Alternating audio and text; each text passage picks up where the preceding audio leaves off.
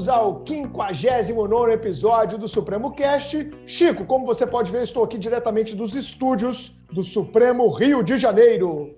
Bom dia, boa tarde, boa noite, boa madrugada, ouvintes do Supremo Cast. Bruno, minha recomendação de Black Friday vem daquele personagem Julius, pai do protagonista da série Todo Mundo Odeia o Chris. Se você não compra nada, o desconto é maior.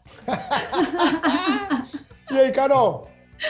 Olá, meus co-hosts. Adorei a introdução, que todo mundo odeia o Cris, é fantástico. Tudo certo por aqui e muito empolgado por este episódio, porque vamos falar sobre um assunto que interessa a todos nós. Chegamos a meados de novembro e a época mais aguardada do ano já começa a despontar, a Black Friday. Como já é de costume, todos os anos nos programamos com antecedência para aproveitar a tradicional sexta-feira de ofertas, que hoje já se transformou em uma semana e até em um mês inteiro de promoções. E para não deixar essa oportunidade passar, elaboramos lista de produtos que precisamos comprar, comparamos preços em diversas lojas e seguimos afoitos, de site em site esperando o grande dia. Mas, justamente por esse ser um período de exponencial aumento de compras, seja online ou presencialmente, e também de queima de estoque, precisamos ficar muito atentos aos nossos direitos como consumidores. Sendo assim, o que precisamos saber para comprar com segurança na Black Friday? O que a legislação brasileira dispõe sobre isso? Para te ajudar a entender os cuidados que você deve tomar, quais os seus direitos durante a compra, o que fazer caso tenha problemas com seus produtos e também o que as empresas precisam observar para prestar seus serviços conforme o Código de Defesa do Consumidor, decidimos trazer esse assunto para o 59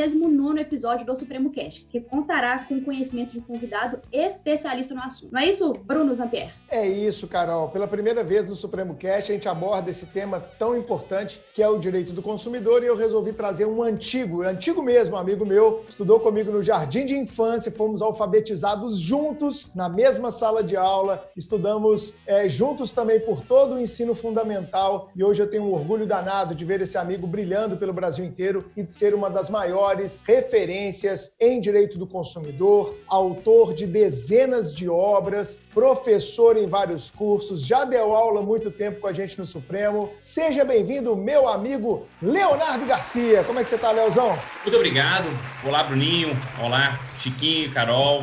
Queria agradecer o convite aí dessa iniciativa brilhante que vocês estão tendo desse Supremo Quest. Para mim é uma honra para estar aqui, né? É, te encontrar de novo nessa, nessa nesse momento aí, né? Nós tivemos aí uma longa história juntos, desde pequeno, como você disse, né? Então, estou à disposição de vocês aí para falar desse tema tão bacana e tão atual agora, né? Nós estamos vivendo em novembro aí, que é a época da Black Friday. Então, todo cuidado é pouco, né? Porque realmente o fornecedor, ele tem as suas estratégias aí, artimanhas para fisgar o consumidor. É, o Léo é procurador de Estado lá no Espírito Santo, já foi procurador federal, é, tem dezenas de livros publicados por várias editoras no Brasil, especial Juspódio, coordena várias obras da Juspódio, tem especialização em direito do consumo lá na Espanha. Leozão, vamos começar esse nosso bate-papo aqui, já tocando na ferida, como você muito bem falou. Tá tudo pela metade do dobro, é isso, cara? É isso que a galera tá fazendo? Como se precaver? É bom dar uma checada antes e depois? Quais são os cuidados que você e essa galera toda que trabalha direito do consumidor no Brasil tem a dar aos ouvintes do Supremo Cash e à população em geral? Legal, legal. É, a Black Friday ela veio dos Estados Unidos e de fato, né, a Black Friday norte-americana, ela foi criada para queima de estoque. Então, é, ela foi uma data que foi realmente definida lá nos Estados Unidos, que o comércio, né, se organizou para isso, para de fato ter uma queima de estoque. Então, lá os descontos são reais. E quando veio isso para o Brasil, é, começou esse movimento também da Black Friday e os fornecedores não queriam ficar de fora.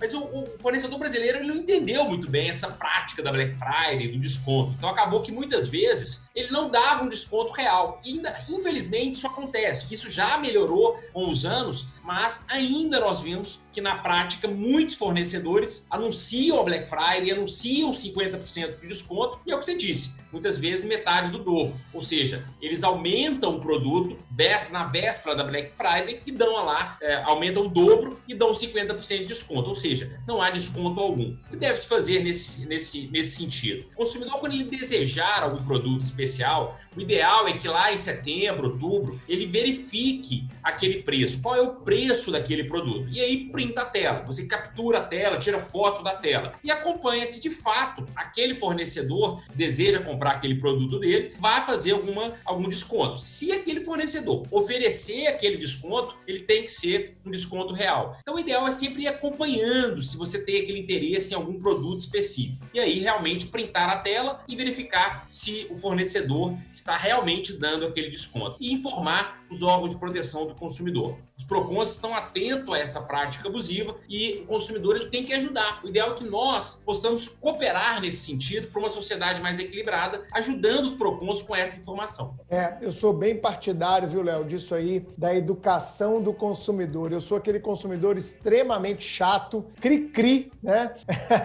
uma vez eu fui maltratado num restaurante em Belo Horizonte, eu nunca mais pisei lá na minha vida, isso já vão 10 anos. Eu sou desse tipo de consumidor. Me tratou mal, nunca mais vai ver a cor do meu dinheiro, a minha senha do cartão. Ô Chico, sua pergunta para o Léo? Vamos lá. Léo, ok, você fala então de verificar a credibilidade da oferta e comparar os preços entre os produtos. Existe mais alguma forma de verificar a credibilidade da loja com relação à segurança daquilo que, você está comprando e quanto aos cuidados de proteção com seus dados especiais, né? principalmente em compras para a internet? Como que o consumidor pode fazer para se precaver melhor com relação a isso? Legal, sua pergunta ela, ela é bem pertinente e bem interessante. É, eu acho que o, cuidado que a gente tem que ter, quer dizer, o consumidor, aquele né, que tem um interesse num produto específico, primeiro é pesquisar, pesquisar o melhor preço, mas tomar cuidado com aquelas ofertas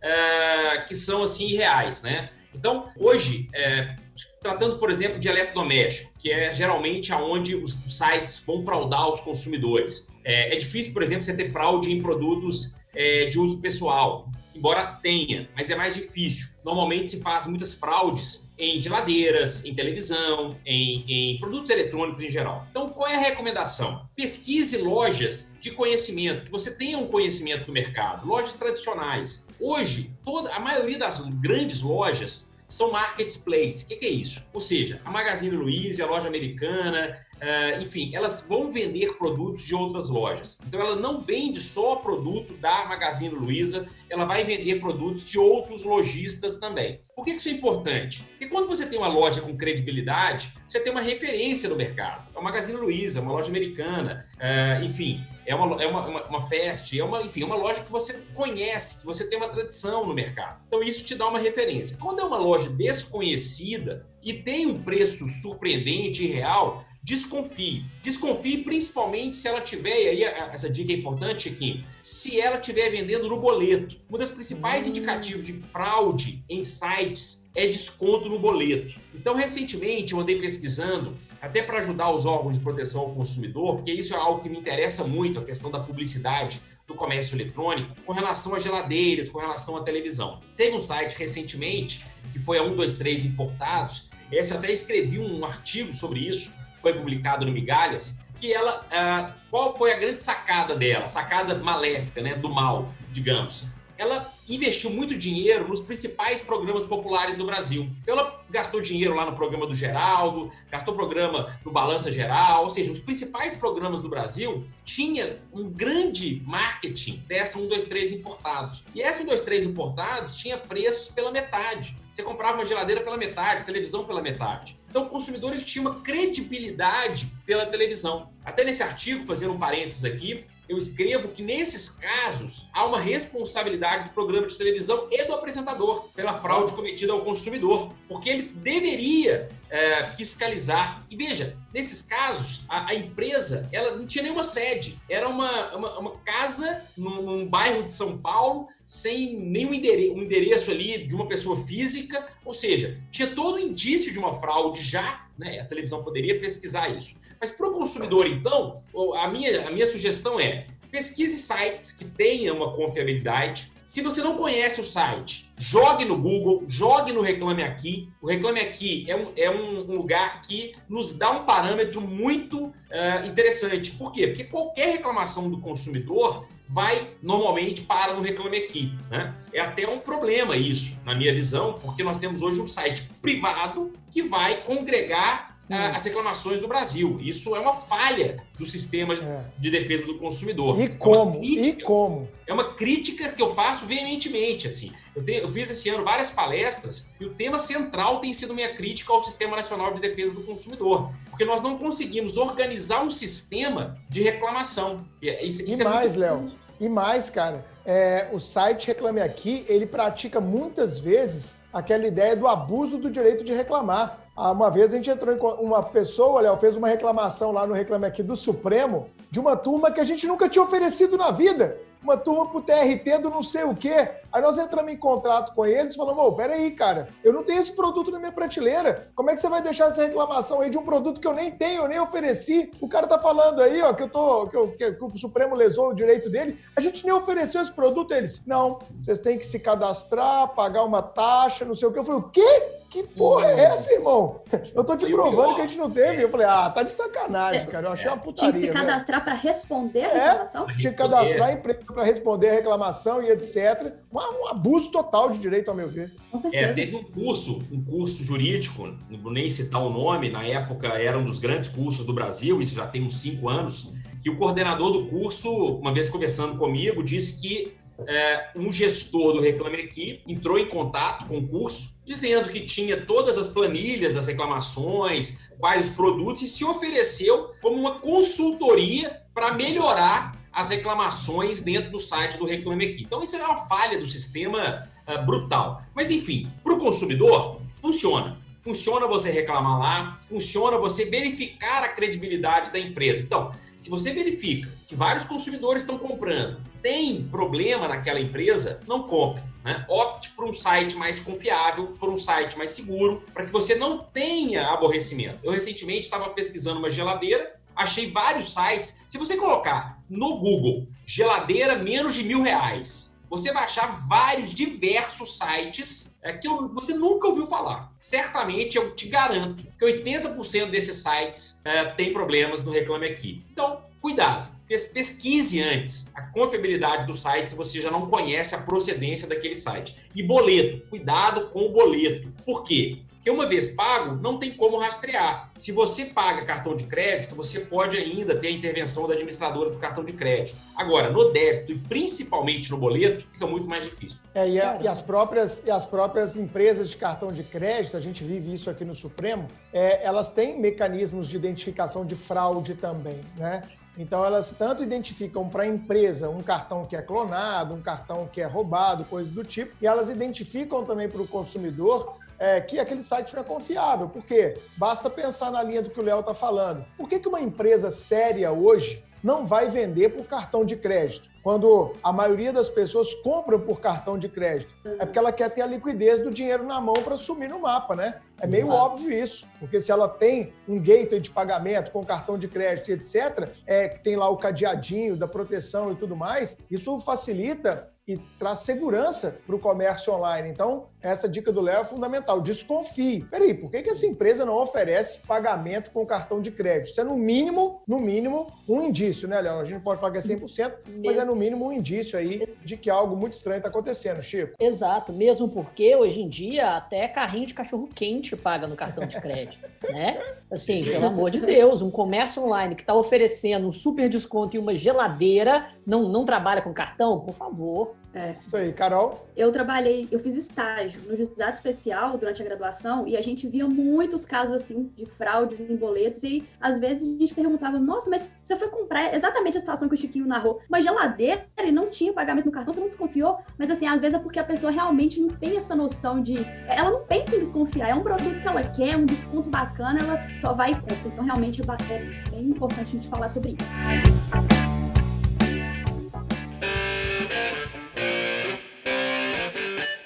Durante a Black Friday, como a gente já comentou aqui nesse episódio, nós somos bombardeados a todo momento com diversos anúncios de mil e uma lojas e é muito importante ter esse certo cuidado, né? E o CDC fala em direito à informação, que o direito à informação é um direito do consumidor. E diante disso, eu te pergunto, como devem ser os anúncios durante a Black Friday para que a oferta não seja enganosa, para que a publicidade não seja abusiva. E essa é uma dica também para quem é empreendedor e está nos escutando. Né? O que você tem para falar para a gente sobre isso?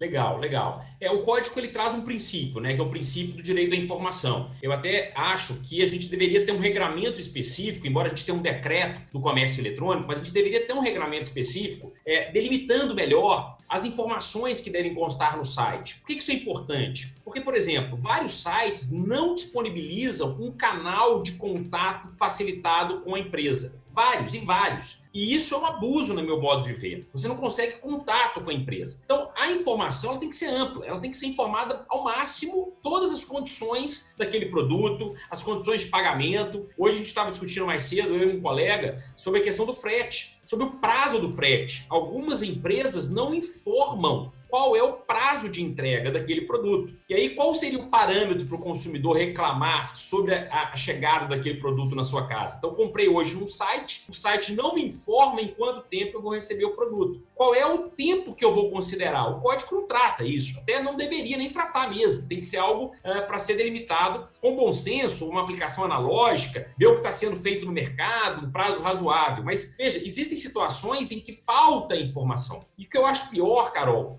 é que não há no Brasil um modo eficaz de sancionar essas empresas. Eu, como professor, veja, eu tenho, eu sou professor de direito do consumidor, coordeno um grupo de professores do Brasil e de Portugal, de professores do consumidor. Tem um, nós temos um grupo de WhatsApp, temos mais de mil, eh, de 160 professores lá, só de direito do consumidor. Vira e mexe, qual é a pergunta que nós nos debatermos? Aonde nós vamos reclamar? Isso tinha que ser implícito, já tinha que ser claro. Toda entrevista que eu dou na televisão, na rádio, onde for, toda entrevista o apresentador me pergunta: Professor Leonardo, se o consumidor tiver um problema, aonde que ele deve reclamar? Isso, é, isso não deveria ser perguntado. Porque, e veja, até nós que mexemos com isso, que lidamos com isso, temos dificuldade em responder, porque nós não temos no Brasil um canal facilitado de reclamação para poder reclamar sobre, por exemplo, uma falta de site dessa, uma falta de informação. Quer ver uma coisa que tem acontecido no Brasil hoje? Eu fiz, eu fiz essa denúncia hoje de manhã para o Ministério Público do Consumidor para que faça alguma coisa específica em relação a isso. Hoje nós temos uma das maiores plataformas de pagamento do Brasil, chama-se PicPay, que é uma empresa capixaba, né? Que foi adquirida por uma empresa, uh, hoje não é mais capixaba, enfim, uma grande empresa que está no Brasil inteiro.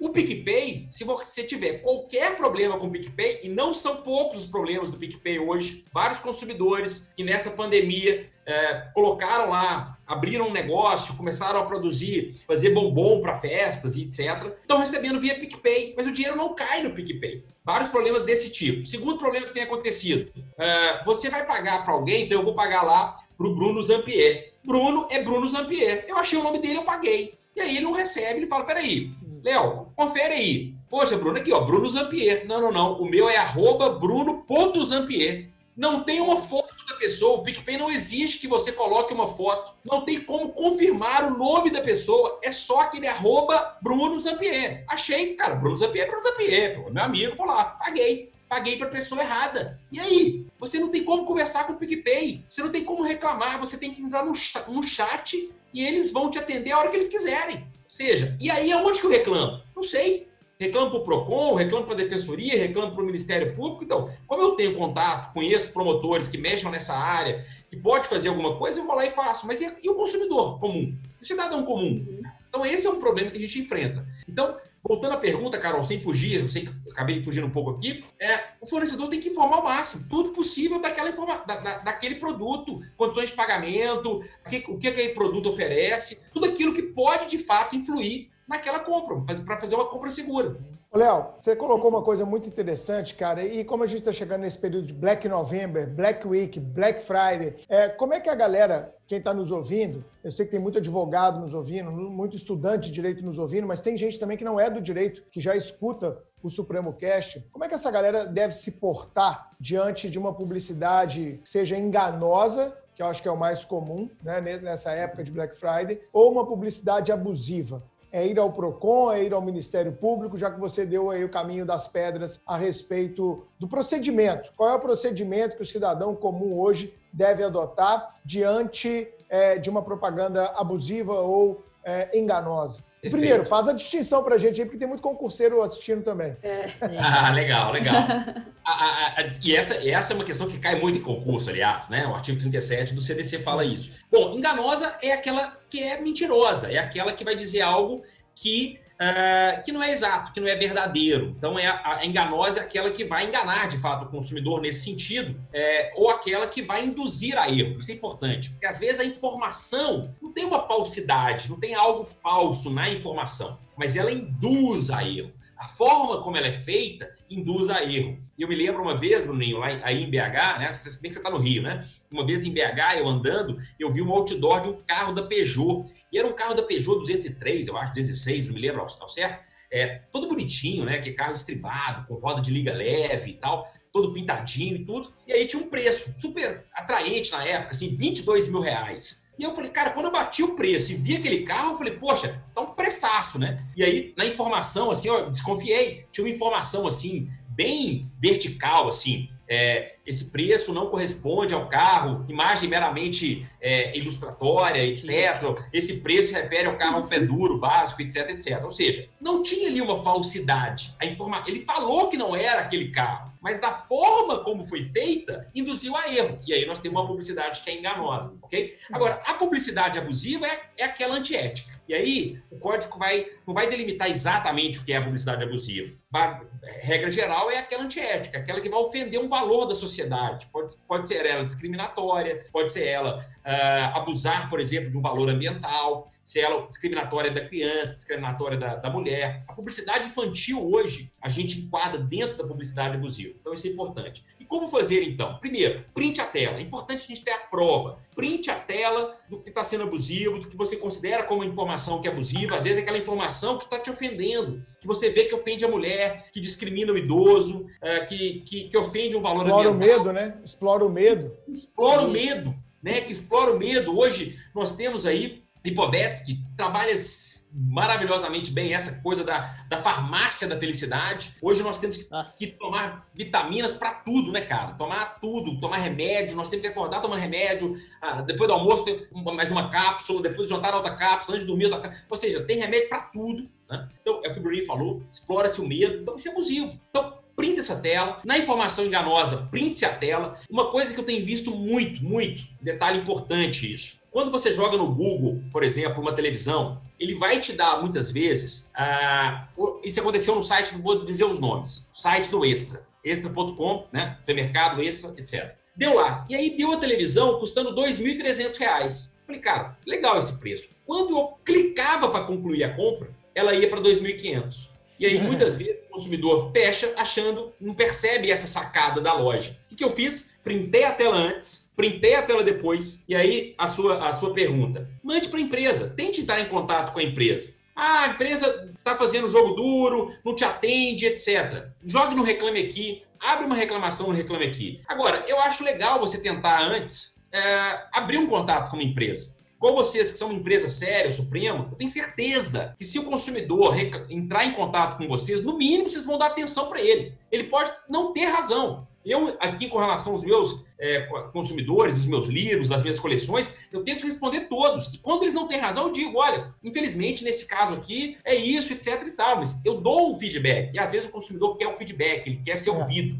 Não é isso? Sem dúvida. Nisso. Com certeza. Sem dúvida. Eu tive até o caso, né, Carol, esses dias que eu acordei um sábado de manhã, Léo, é, com a minha geladeira sem funcionar, cara. Minha geladeira nova, da Brastemp, comprei há dois anos, né? Pô, a geladeira tinha acabado a garantia, né? Era 24 meses, acabou a garantia, ela estragou.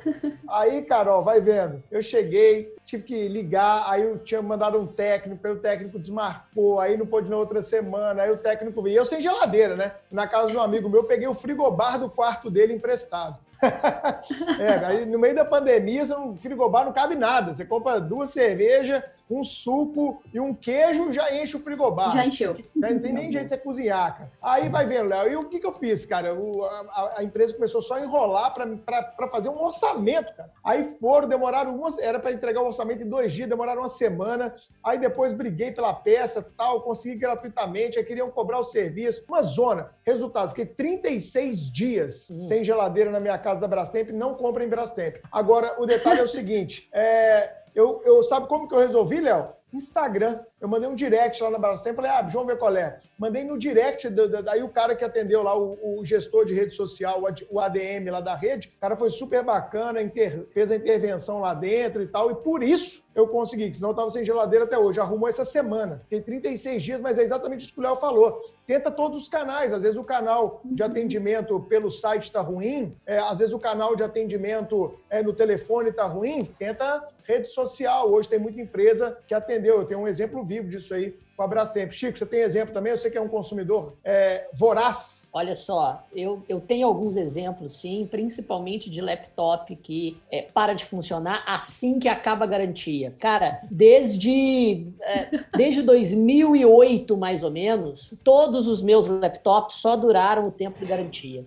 e eu não tive essa iniciativa e as redes sociais não eram tão frequentes hoje. E por isso que eu vou dar uma de babaca agora, eu comecei a comprar Apple, aí esse tipo de coisa parou. Mas voltando aqui nas perguntas, é, babaca pra caramba. Mas voltando aqui. iPhone, iPhone 12 tá aí pra venda, hein? Não, mas, aí, mas esse é o segredo. Mil, 18 mil. Não, mas exatamente, esse é o segredo, Carol. Esse é o segredo, esse é o segredo, esse é o segredo. Lançou 12, compro 10 em um preço sensacional e funciona excelentemente bem. Você não precisa comprar o, o último, sabe, a conta. Compra de dois anos antes. Comprei meu MacBook justamente em, 2000, em modelo 2017, eu comprei em 2019. E assim, ó, sensacional. Voltando então, com relação a com relação à mudança de preço, pegando carona no que o Léo falou, existem algumas mudanças de preço, algumas variações de preço que devem ser legítimas, mas acho que a maioria não deve, né? Então é uma pergunta que, que é até algo que eu realmente quero, quero saber por curiosidade própria. É, a empresa pode cobrar preços distintos em formas de pagamento diferentes, como por exemplo, preço diferente de cartão, de dinheiro e esse tipo de coisa? Coisa aí, já na esteira dessa pergunta. E quando o preço do frete é maior do que o preço do produto, isso é abusivo ou não? Bom,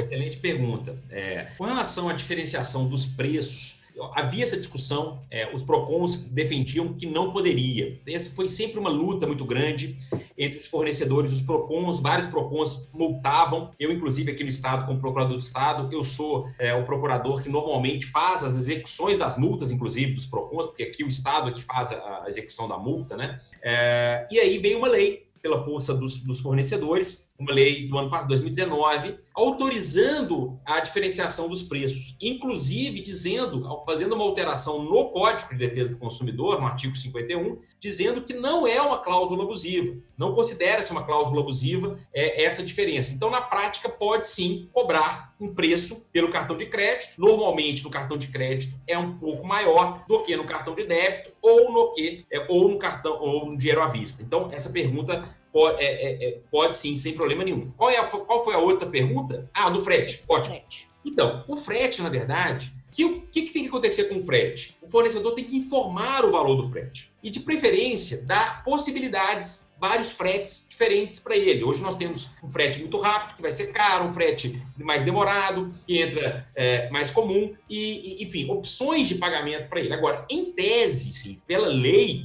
o fato de um frete ser mais caro que um produto isso não configura uma abusividade. Isso aconteceu comigo ontem. Eu fui comprar um, uh, um, um livro para o meu filho, livro de leitura de escola. Eu comprei no stand virtual, num sebo. O livro custava 12 reais. Um livro que custa 40 e poucos. Aí o novo, falei, vou comprar no stand virtual. Eu adoro isso. Porque ele vai ler e depois vai passar para outro. Eu falei, ótimo, vou dar né, continuidade aí, consumo sustentável. Função aí, social da propriedade. Exatamente, isso aí. E aí o frete estava mais caro. O frete estava mais caro que o livro. Não, ve, não vejo abusividade. É porque o frete no Brasil é muito caro. Esse é, é um grande problema que a gente enfrenta isso. Né? É, eu acho também, Léo. E, e, e, nessa linha, Léo, é uma coisa também que muita gente pergunta: pode ter diferença do preço da loja física para o site? Porque é comum, né? Você vai comprar o tênis lá na Centauro, porra! 290 o tênis aqui, ó, no site vocês estão cobrando 250, pô. Aí o cara da loja, né, o vendedor, pô, é, mas concorrer com o preço da internet é tão difícil.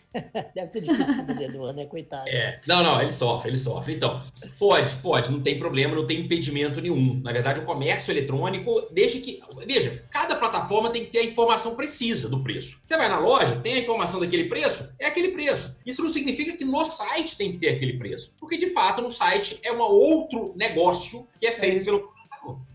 É isso aí. É, até no Supremo, né, Carol? A turma presencial ela é um pouquinho uhum. mais cara do que a turma online, porque ela envolve serviços que a turma online não tem. Tem energia Exatamente. elétrica, tem o funcionário, tem a faxina, tem o café, tem a estrutura toda que a gente paga. Então é lógico que tem que ter essa diferenciação é, para trazer aqui para o mercado de serviço, né? E não apenas para o mercado de produtos. Mas, Carol, você queria perguntar? Queria. E já que a gente está falando aí sobre compras pela internet, Léo, o que fazer quando a gente faz uma compra online e o produto não chega de jeito nenhum? Atrasa uma entrega, é uma coisa muito comum, muito recorrente. O que, que o CTC fala sobre isso? É, o código ele não, estabele... ele não trata especificamente sobre o atraso, né? Ele não tem nenhuma, nenhuma normatização, nenhuma norma no Brasil fala sobre a questão da entrega do produto. O que a gente tem visto é quando a entrega ela é Normalmente, a entrega é informada para o consumidor, né? É o que a gente estava discutindo hoje com esse colega meu, quando o fornecedor não informa. Mas, normalmente, é, quando você vai lá ver o frete e tal, tem o prazo da entrega. Então, passou aquele prazo,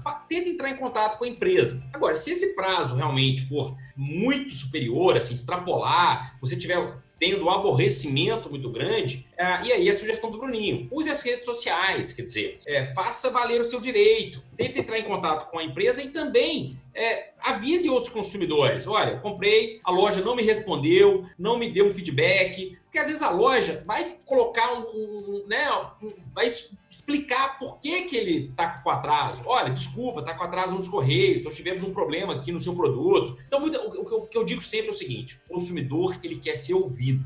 Né? Então, o consumidor ele tem que ter um canal que ele seja ouvido. E às vezes ser ouvido basta. Então, eu comprei um produto, ele não chegou. Poxa, mas se eu souber, se eu tiver um feedback do que está acontecendo, eu espero. Agora, se isso me causar um dano, porque eu, eu precisei daquele produto, queria dar de presente na data do aniversário do meu filho e foi informado o prazo, aí é uma questão de dano. E aí, eu fui até consultar isso na internet recentemente, na jurisprudência. Infelizmente, a jurisprudência não tem abraçado essa questão do dano moral nessas hipóteses, tem considerado como mero aborrecimento. Então, o que nós precisamos fazer de fato é explicar, colocar na rede social. Se você tem uma, uma rede social, Instagram, Facebook, é, coloque no WhatsApp, informe para seus amigos, olha, essa empresa não está entregando no tempo adequado. Às vezes isso surge mais efeito, né, porque a empresa ela não quer ter uma má reputação na rede social, do que, às vezes, as reclamações que a gente faz oficialmente, infelizmente. Mas é, é uma forma de reclamar. Ô, Léo, e a questão dos do juros no parcelamento, cara? Porque muitas empresas, como por exemplo o Supremo, se a gente tem um curso lá de mil reais, a gente parcela em 10 vezes de 100 e a gente nunca cobrou juros de aluno aqui no Supremo. Nunca. Nunca cobramos esses juros no parcelamento. Mas as empresas que o fazem, isso é legítimo? Isso é abusivo? Ou, ou isso subjuga a vontade do consumidor? Isso explora a vulnerabilidade do consumidor? O que, que você pensa sobre isso, amigo?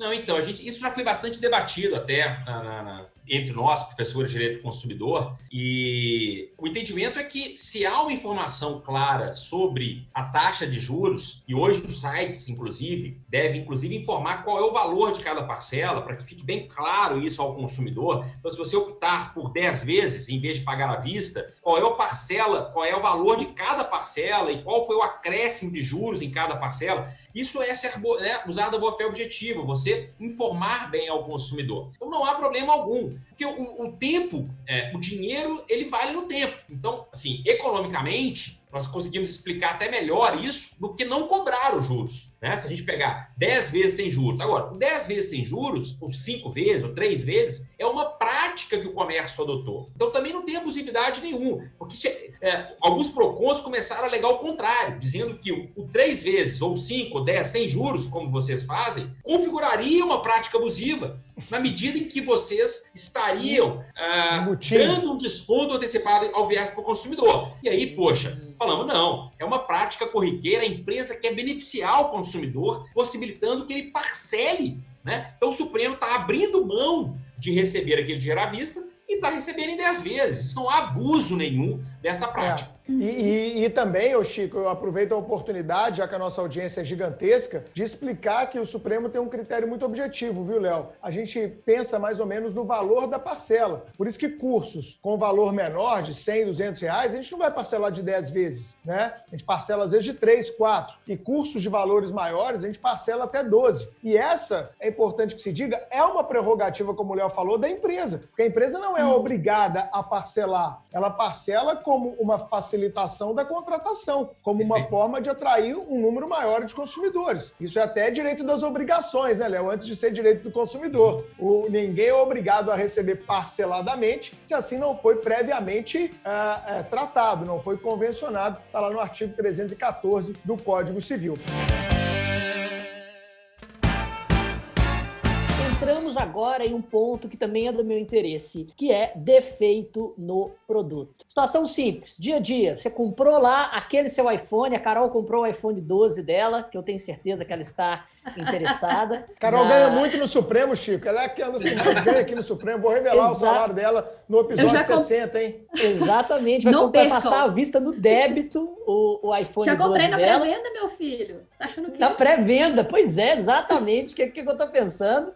E o iPhone chegou e não funciona. Acho muito improvável pela minha experiência pessoal, babaca de novo. Eu não sou, veja bem, eu não sou fanboy da Apple. Acho até que você perde dinheiro se você compra os, os produtos high-end, se você compra o, último, a última versão que saiu. Compre duas, três versões anteriores. O produto é, tem basicamente a mesma potência, vai te atender pelo basicamente o mesmo tempo e custa um quinto do preço. Mas voltando, defeito do produto, quais são os direitos do consumidor? Perfeito. Então, constatou-se um defeito do produto e esse produto é durável, que são a maioria dos produtos, nós estamos falando de geladeira, você citou aí o telefone celular, é, o laptop, ou seja, um produto que é durável, que você consegue utilizar ele várias vezes. Você tem 90 dias para poder reclamar. Isso é o que diz o código, o artigo, 18, é, o artigo 26, que é o prazo de reclamação. Então é importante que o consumidor ele faça essa reclamação e ele tenha como comprovar essa reclamação. Então mande um e-mail, é, mande um WhatsApp. Hoje várias empresas postam, disponibilizam WhatsApp. Então mandaram o WhatsApp, vai ficar constatado que você reclamou, que você avisou que a reclamação nesse sentido é avisar que o produto está com defeito, não está funcionando. E a partir do momento então que você faz esse aviso para a empresa, a empresa ela terá 30 dias para solucionar o seu problema. Então, Bruninho, no seu caso, como ficou 34 dias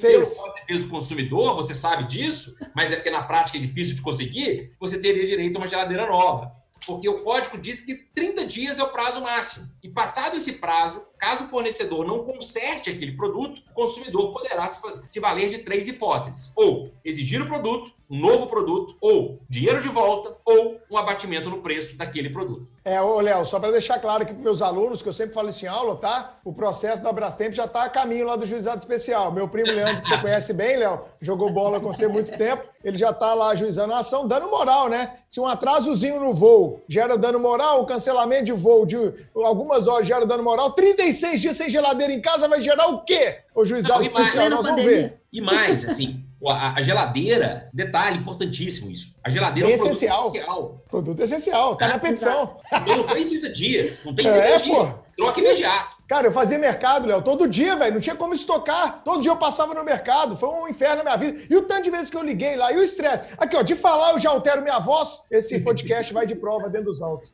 Fala, é Carol. Ô, Léo, e aí, já entrando nesse assunto que você comentou aí sobre produtos com defeito, respondendo a pergunta do Chiquinho, as lojas são obrigadas a trocar os produtos? Fui numa loja comprar uma roupa, comprei essa blusa aqui, ah, cheguei em casa, experimentei, não gostei, quero ir lá trocar. A loja é obrigada a fazer essa troca? Não.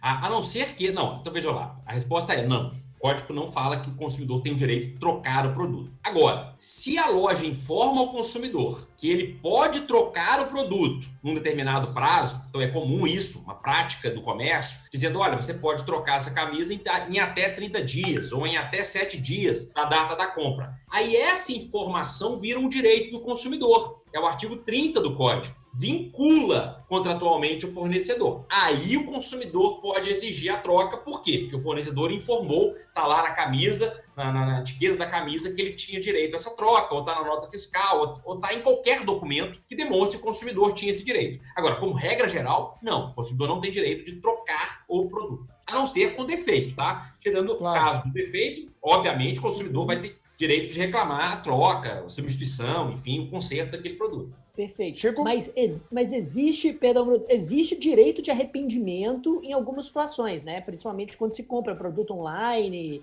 é, e, e, esse tipo de coisa, não é? Quando, quando que o produto, que o, o, o, consumidor tem o direito de arrependimento e como que ele o exerce? Ele tem que devolver o produto exatamente da forma como comprou? Tem que ser na mesma caixa? Porque eu sei que algumas lojas dificultam. Como que isso funciona? Perfeito. Então, o direito de arrependimento está previsto lá no artigo 49 do Código de Defesa do Consumidor. E o direito de arrependimento ele só existe é, nas compras fora do estabelecimento comercial. Então, isso é muito importante aqui. Fora. O consumidor comprou dentro da loja, está lá dentro da loja, ele não terá o direito de se arrepender daquela compra porque presume-se que ele está dentro da loja, ele olhou o produto, ele testou o produto, ele conversou pessoalmente com o vendedor. Então, nas compras online, aí nós não estamos presencialmente na loja, nós temos o direito de arrepender em até sete dias da entrega do produto. Então, o produto chegou na minha casa hoje, eu começo a contar o prazo amanhã, ok? E aí eu tenho sete dias para poder dizer para a loja, não quero aquele produto. Essa, esse direito de arrependimento eu não preciso justificar. Eu não preciso dizer por que, que, eu, que eu não quero. Eu simplesmente basta dizer, não quero. Aliás, os sites hoje devem disponibilizar uma forma facilitada, inclusive, do consumidor uh, requerer esse cancelamento, o que muitos sites complicam. Você não encontra um lugar para desistir daquela contratação. E todo o dinheiro gasto todo, inclusive o frete, deve ser devolvido ao consumidor. E aí, com relação à sua pergunta da devolução, como deve estar a embalagem? O que se entende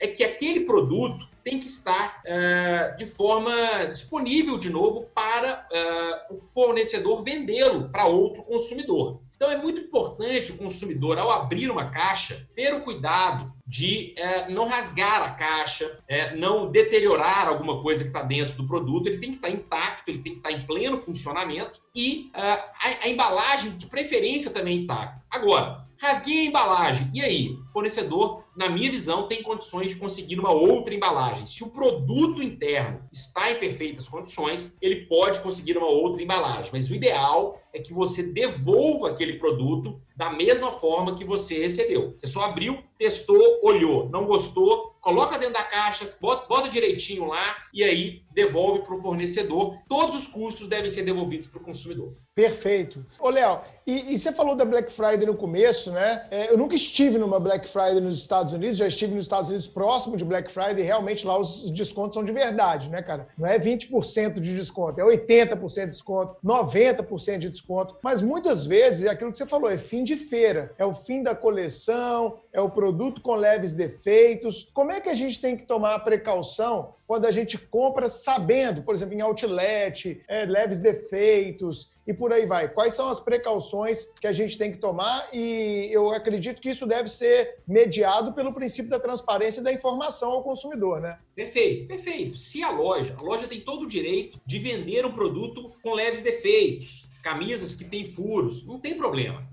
desde que haja transparência, desde que haja informação, que se informe ao consumidor que esses pequenos defeitos existem, por isso é que existe uh, o preço muito, muito mais barato. Às vezes você tem uma camisa que está um pouco manchada. Eu já comprei uma camisa com uma pequena manchinha, foi menos da metade do preço da camisa. Mas ele, o vendedor me informou, falou: essa camisa a gente não troca. Embora a loja disponibilize troca por 30 dias, essa camisa a gente não troca. Eu falei, tá tudo certo. Nem aparecia a mancha. Mas uhum. o consumidor não vai comprar uma camisa dessa pelo preço cheio. Então eu consegui comprar com preço com super desconto. E fui informado disso. Tá tudo certo. Então, é. no outlet, nessas lojas que são para isso, para às vezes é, fim de estoque e tal, o importante é o que você disse: é a informação, a transparência, tem que estar muito claro para o consumidor que ele não pode trocar aquele produto. E, e aí eu fico com uma dúvida que pintou aqui agora que o brasileiro associou a ideia de outlet à ideia de super desconto, né? O brasileiro foi lá para Orlando, Miami e tal. Agora no Brasil também a gente tem vários outlets seguindo essa linha lá estrangeira.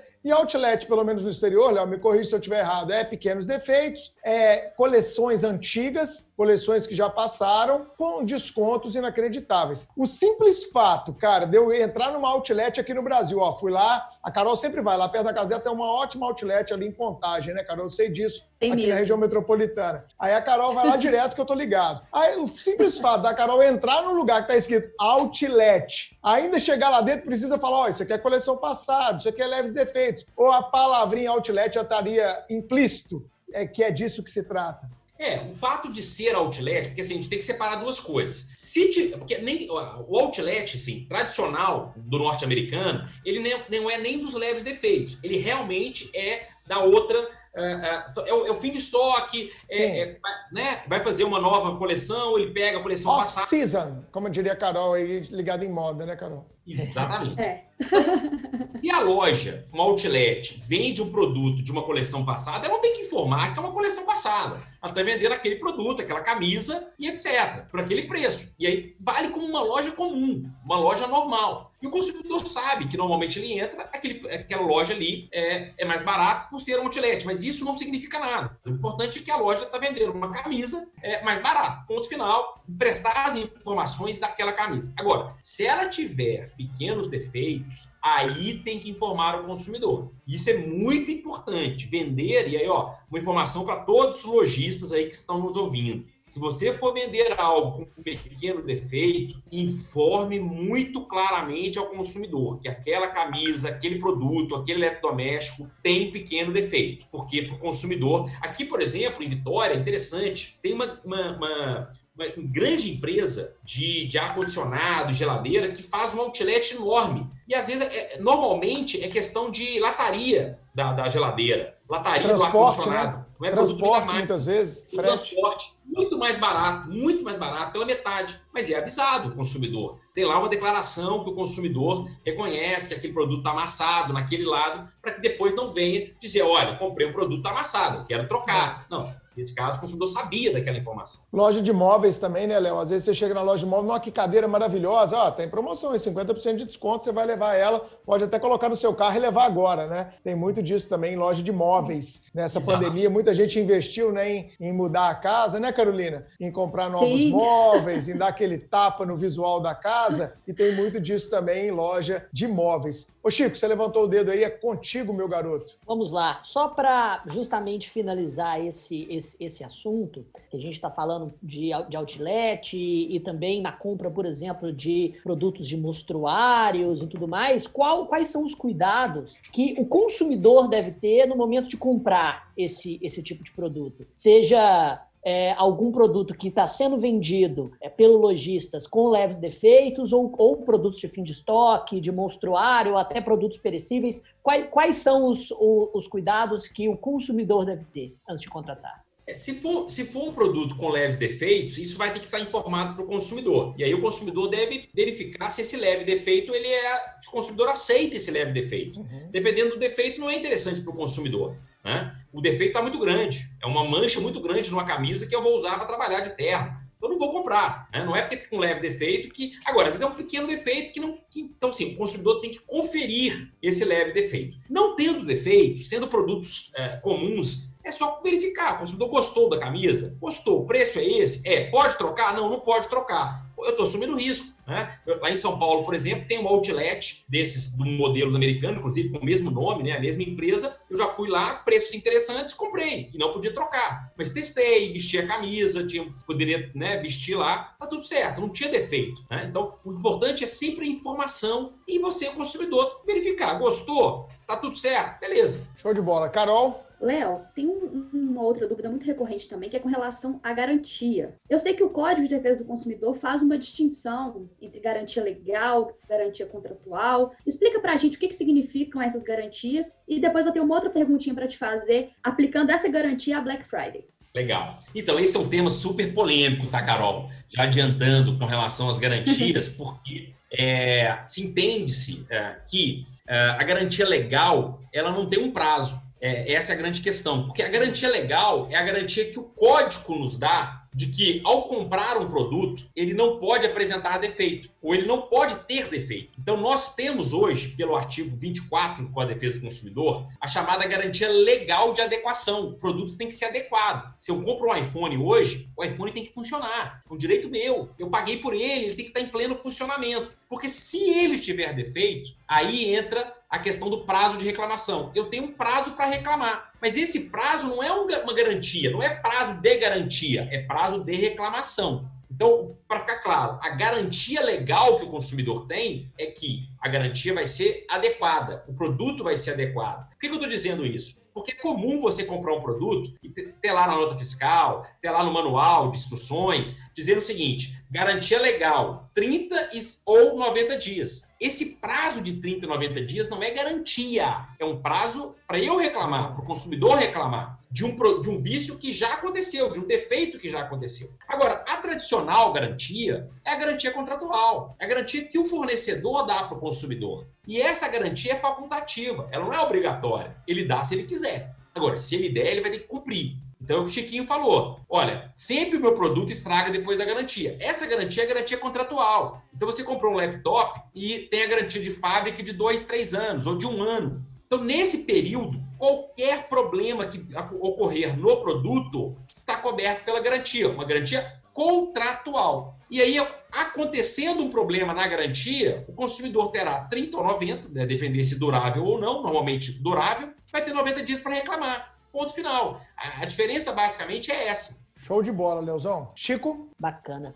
E, finalmente, vamos falar um pouco, a gente já falou um pouco aqui sobre a, a, o, o, que basicamente observar e exigir no, no, ato da compra, e a gente já falou um pouco sobre a, a reclamação, no sentido de que o Léo disse, e acho que é muito salutar, né? Sempre procurar a empresa antes, sempre procurar ou reclame aqui, ou buscar as redes sociais, como foi a dica do Bruno. Mas e os PROCONs? Quais exatamente são os procedimentos relativos aos PROCONs e, mais tarde, dos juizados especiais criminais? É quando procurar um PROCON e o que ele pode fazer por você? É, é importante, hoje normalmente, principalmente com a pandemia, isso é, ficou mais forte ainda. É, a maioria dos PROCONs, se não todos do Brasil, hoje tem uma plataforma uh, de, de, de, celular, uma plataforma online para você fazer uma reclamação. Então, isso foi um grande avanço que a pandemia trouxe para nós. Se alguns PROCONs já estavam informatizados, com a pandemia isso já acelerou. Então, Primeiro, procure PROCON. Aliás, isso deveria ser ensinado na escola. A criança ela deve saber qual é o PROCON da sua escola, da, da sua cidade, do seu estado, como ele funciona.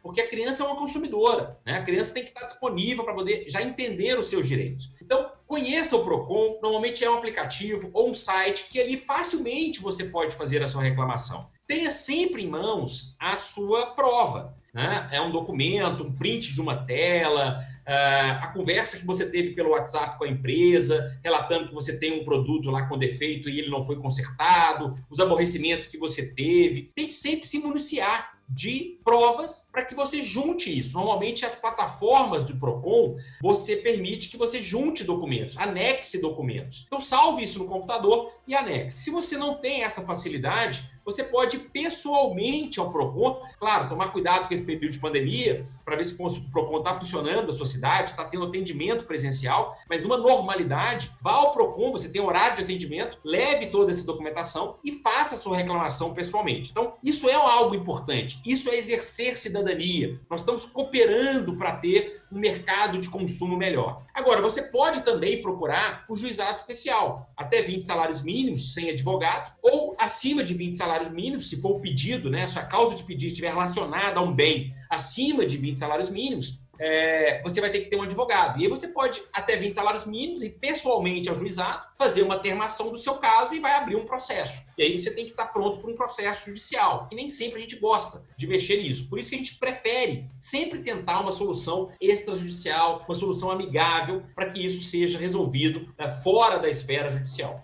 É isso, gente. Eu acho que esse programa está sensacional e acho que os nossos alunos, sejam eles concurseiros ou não, como consumidores que todos nós somos, aprenderam bastante aqui com meu amigo Léo Garcia. Vamos então à Dica Suprema. Chico,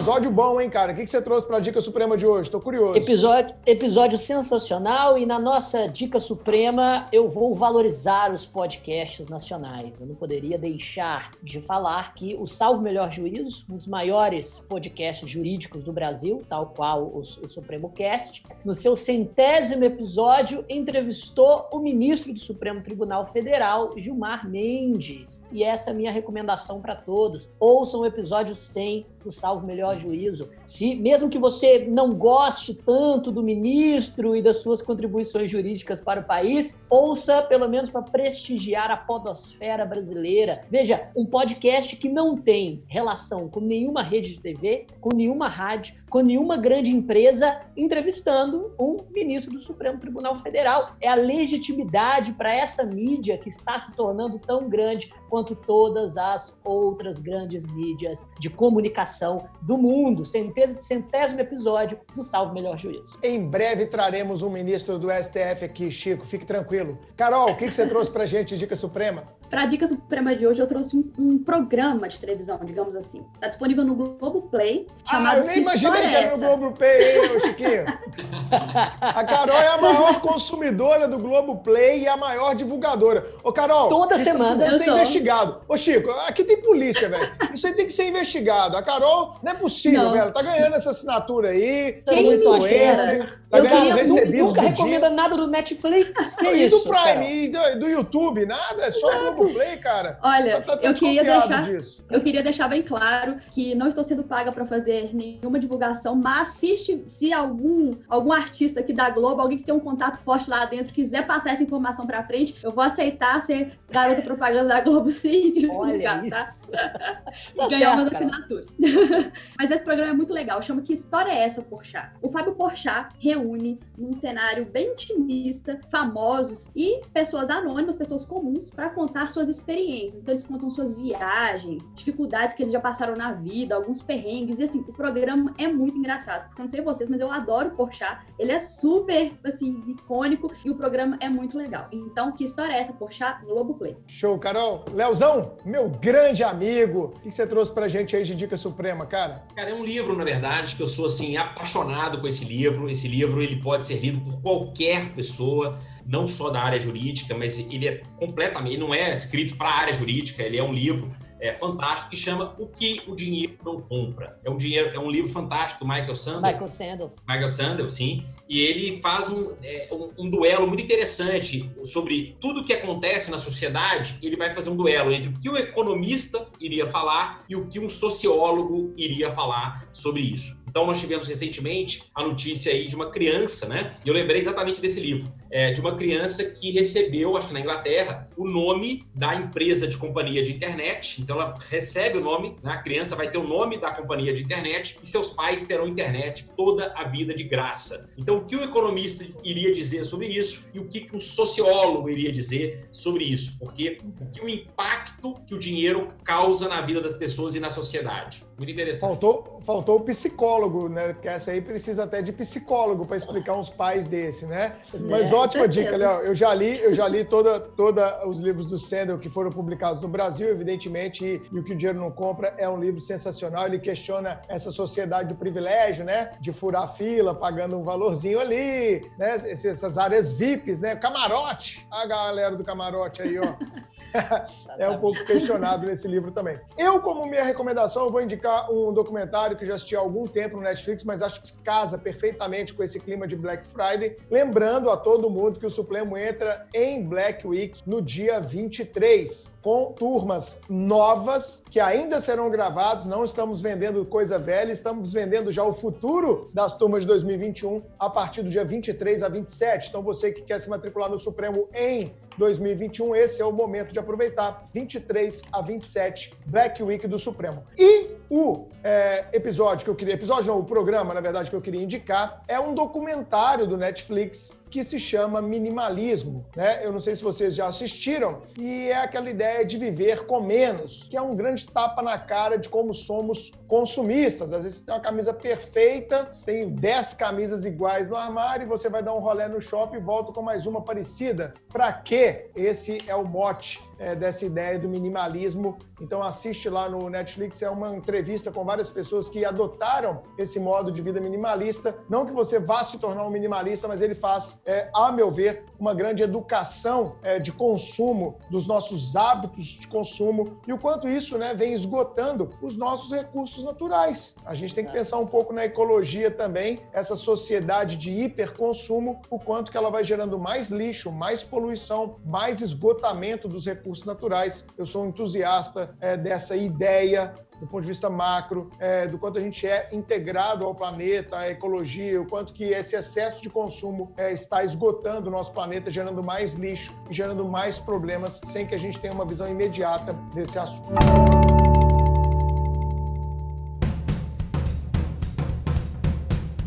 Léo Garcia, meu grande brother desde a infância. Saudade de você, Léo. Quanto tempo que a gente não se encontra. Obrigado por ter comparecido aqui no Supremo Cast. Foi uma honra para mim para o Chiquinho. Ah, e a gente tem que indicar também, gente, os livros do Léo aí. Só digitar Leonardo de Medeiros Garcia, você vai achar uma infinidade. Manual do Consumidor, Código do Consumidor comentado, várias coleções de concursos para procurador do Estado e para várias outras carreiras lá da Juspod, né, Léo? Hoje a maioria dos seus livros estão no Juspod, não é isso, amigo? Lá com o Valedir e com, e com o Ricardo, né? Grandes amigos nossos. Faz uma propaganda aí do seu livro, Léo. Pô, vamos vender livro aí, cara. é isso aí. Obrigado. Queria. Acabou de sair a, a, da coleção Leis Especiais, que é o mais indicado aí para concursos, né? O volume 1 da coleção Leis Especiais. Tem o código comentado e o código profissional. A gente fez agora uma linha nova que é voltado para atividade profissional. Então, é, eu estou coordenando essa coleção, fiz o Código de Defesa do Consumidor, que na verdade são citações doutrinárias de vários autores e citações jurisprudenciais de maneira muito organizada, com índice remissivo. Então a ideia é um código de consulta profissional para que você que atue na, na, na atividade profissional tenha ali elementos para fundamentar uma petição, você, juiz, tenha lá elementos para fundamentar uma sentença, você vai encontrar uma doutrina, vai encontrar uh, uh, uma jurisprudência sobre diversos assuntos relacionados ao Código de Defesa do Consumidor. Nós fizemos sobre mandado de segurança, fizemos sobre é, inclusive concursos públicos, né? Muitos advogados militam na área de concurso público para poder advogar para candidatos que eventualmente têm algum problema no edital. Então tem uma, um livro só sobre decisões e doutrina baseada no que pode, o que não pode ter no edital, as decisões sobre essas questões todas uh, envolvendo. Tem probidade administrativa, enfim, tem, tem uma, já vários livros que nós lançamos em relação a isso. Excelente, Léo. Esse é um mercado é, muito bom, viu, galera? Advogar para concurseiro. Tem muito concurseiro sendo prejudicado, anulação indevida de prova, gastos com hotel, passagem, taxa de inscrição, que muitas vezes ficam no limbo aí. O concurso é cancelado, a pessoa desiste e não tem o menor critério de restituição desses valores que ela gastou e que, por incompetência, muitas vezes, da administração pública na realização do concurso, é, foram jogados simplesmente no lixo. Léo, obrigado pela sua participação, cara. Espero que você tenha gostado tanto quanto a gente. Pô, cara, adorei, bicho, adorei. Obrigado pelo convite. Só tô doido já para receber o próximo convite aí. Muito legal a iniciativa de vocês. Obrigado, Chiquinho. Obrigado, Carol. Muito bom te ver de novo, Bruninho, né? E, e cara, quando for aí no Rio, eu não sei, cada lugar, cada dia você está num lugar diferente, né? Já dei aula no Supremo BH, já dei aula lá no Rio contigo, enfim, mas vamos marcar da gente se encontrar aí, com certeza. Vamos sim, Léo, se cuida aí. Chico? Vale. Não, é, eu que agradeço, nós que agradecemos, Léo, a, a, a, sua presença. Eu estava comentando aqui nos bastidores antes da gente começar, falando sobre Gilmar Mendes no Salvo Melhor Juízo, mas eu comentei, não, quem precisa de melhor de Gilmar Mendes quando a gente tem o grande Léo Garcia fala, fazendo este episódio que foi de utilidade pública. E eu adoro fazer episódios assim, que servem, obviamente, para o público do direito, mas que também serve para que você recomende para sua tia, para sua avó, para aquela sua irmã que gosta de queimar tudo na Black Friday ou que está reclamando que o produto veio com defeito. Esse é um episódio bom para você ajudar a divulgar o Supremo Cash para que ele se torne o melhor. Aliás, o melhor ele já é, o maior da Podosfera. Obrigado, Léo, pela sua participação. Esse foi um excelente episódio. Valeu, Carol. Adorei esse episódio. Foi muito bacana falar sobre esse assunto com você, Léo. Muito obrigada pela sua participação. E eu quero aproveitar para fazer um apelo aos nossos ouvintes. Ouvintes, exerçam seus direitos. Vocês, todos nós somos consumidores e a gente merece ser respeitado como tal. Deixar para lá, não reclamar, não adianta nada e faz com que práticas abusivas e legais não sejam combatidas. Então, nós já falamos isso aqui em outros episódios e eu só quero reforçar. E eu também não posso encerrar esse episódio, Bruno, sem lançar um desafio. Agora eu quero lançar um desafio para os nossos ouvintes. Prestem bem atenção. Eu desafio vocês agora, pegando um gancho no que o Chiquinho falou, de mandar para um amigo, para o parente, para o colega, a indicar esse episódio para três amigos. Vocês vão indicar agora esse episódio para três amigos e eu quero que esses três amigos indiquem para mais três, para a gente conseguir levar esse conteúdo para mais gente. A famosa corrente do bem, né, Carol? Exato, é isso mesmo. Excelente, pessoal. Bom, é isso. Eu espero vocês no 60 episódio, episódio número 60, Chiquinho. Estamos chegando lá, cada dia maiores e com mais conteúdo gratuito para todo mundo. Gente, obrigado, Léo. Obrigado, Carol. Até a próxima, galera. Tchau. Valeu. Valeu. tchau. tchau. tchau.